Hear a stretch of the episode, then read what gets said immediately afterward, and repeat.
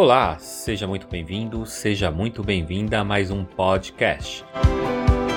Um oferecimento do portal maisriquezas.com.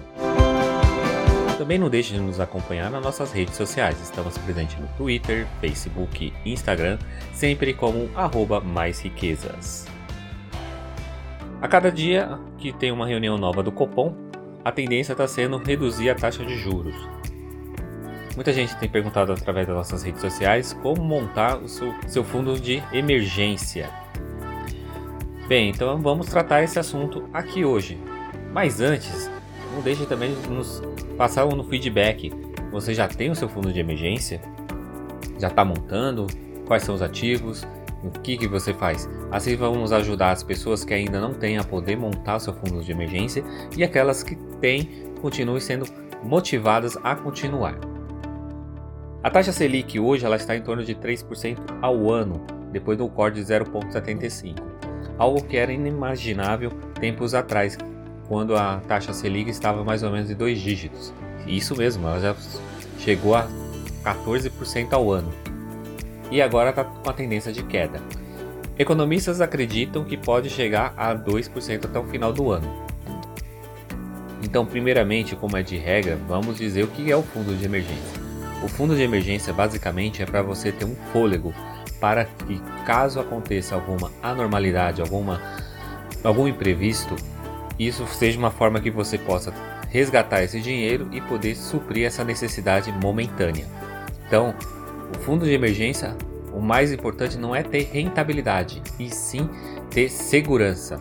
Então a gente precisa colocar em ativos de alta liquidez que você possa realmente precisou fazer com que ele se transforme imediatamente ou mais próximo possível em espécie. Para fazer o fundo de reserva, é necessário também que esse fundo tenha uma certa quantia em dinheiro lá guardado, correto? E isso é basicamente de 6 a 1 ano do seu custo de vida mensal, ou seja, você vai pegar o quanto você consome mensalmente, multiplicar ele por 6 ou por 12, e isso vai ser o seu alvo, o objetivo que você vai colocar na sua aplicação. Algumas pessoas estão recomendando pelo menos 12 meses, principalmente devido à última pandemia da Covid-19, onde vimos basicamente que ficamos desequilibrados economicamente. Então acredita-se que 12 meses seria um tempo razoável. Mas isso depende do perfil de cada pessoa. Tem pessoas que acham que 6 meses seria uma boa, que conseguiria se reinventar nesse meio tempo e conseguir uma aplicação que consiga suprir as necessidades. Mas vamos lá, vamos ver o que, que seria o tipo de aplicações seguras, com baixo risco e que você poderia estar tá fazendo esse montante e guardar essa reserva. Como a gente já disse, reserva de emergência você não está buscando rentabilidade e sim segurança. Então vamos começar pela poupança. Apesar de muitas pessoas falar que a poupança não está rendendo quase nada, mas é como a gente está falando, não é para ter rentabilidade, mas pelo menos se proteger um pouquinho da inflação, isso é sempre bom. A poupança, ela, hoje, ela paga 70% da taxa Selic. Como a taxa Selic está em 3%, ela está equivalente a basicamente a 2,10 ao ano. O ponto contra que a gente pode dizer da conta poupança é que a rentabilidade só acontece daqui 30 dias. Se você resgatar no 29 dia, o valor que você colocou lá continua sendo o mesmo. Também temos outras aplicações seguras, como o Tesouro Selic. É uma das aplicações mais seguras porque o único risco que tem é que o país venha quebrar. A desvantagem é que você precisar do dinheiro, você só vai poder ter esse dinheiro em D mais um, só no dia seguinte. Tem outra desvantagem também que pode acontecer, assim como aconteceu no caso do, novo, do vírus do novo coronavírus, que o governo pode suspender as negociações na plataforma do Tesouro Direto, e isso pode atrasar mais ainda o tempo de resgate da sua aplicação no Tesouro Selic. Alguns bancos também têm aplicações em CDB, que pague pelo menos 100% do CDI. Mas talvez você não consiga encontrar isso dependendo do montante que você tenha para aplicar.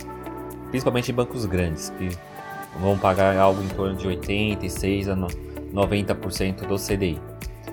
O risco que você tem é que se a instituição financeira vier a quebrar, você vai ter um pouquinho mais de dor de cabeça para resgatar, mas não é uma coisa tão de outro mundo, porque você tem um fundo garantidor de crédito, que é um fundo que serve para proteger o pequeno investidor, no valor de até 250 mil reais, limitado por instituição. Dentro de quatro anos você tem o acumulado de até um milhão. Ou seja, você pode colocar seu dinheiro em quatro instituições, essas quatro quebrarem. A soma de tudo tem que dar até um milhão e cada instituição até 250 mil. Parecido um pouquinho, tem as fintechs também que tem aquelas contas correntes que são remuneradas, como por exemplo o Nubank. Vale ressaltar que a gente não está sendo patrocinado pelo Nubank, então fica a dica aí Nubank. Nubank hoje ele tem a condição de você deixar o dinheiro na conta, ele continua rendendo. Também tem outras plataformas também que usa essa mesma metodologia, como o Mercado Pago, PicPay. Você deixa o dinheiro lá, ele vai rendendo. Se você não usar, ele está tendo a rentabilidade. Também é garantido pelo fundo garantidor. O único risco que se tem é que se quebrar. Então, cuidado também com aquele tipo de aplicações que muitas vezes promete uma rentabilidade maior, como Tesouro Pré ou então aquele que é atrelado à inflação, IPCA. Esses títulos muitas vezes você ganha uma taxa fixa mais a inflação ou uma taxa fixa já determinada no momento da que você adquire esse título. Mas se você precisar do dinheiro, pode ser que você venha a perder dinheiro ou até mesmo pode ser que você ganhe um pouco mais, porque esse tipo de títulos acaba tendo uma alta oscilação. E a gente não quer ter prejuízo nesse momento. E você, em que tem aplicado o seu fundo de emergência? Conta aí um pouquinho pra gente. Compartilhe um pouco da sua história. Mostre se você está conseguindo poupar pelo menos um pouco e garantir com que seu fundo de emergência venha salvar o seu patrimônio. E que tal também fazer uma boa ação e compartilhar esse conteúdo para seus amigos através do WhatsApp ou através da sua mídia social? Não deixe também de nos acompanhar nas nossas mídias sociais. Estamos presentes no Twitter, Facebook e Instagram, sempre como arroba mais riquezas. Vamos ficando por aqui, até o próximo episódio, porque eu fui!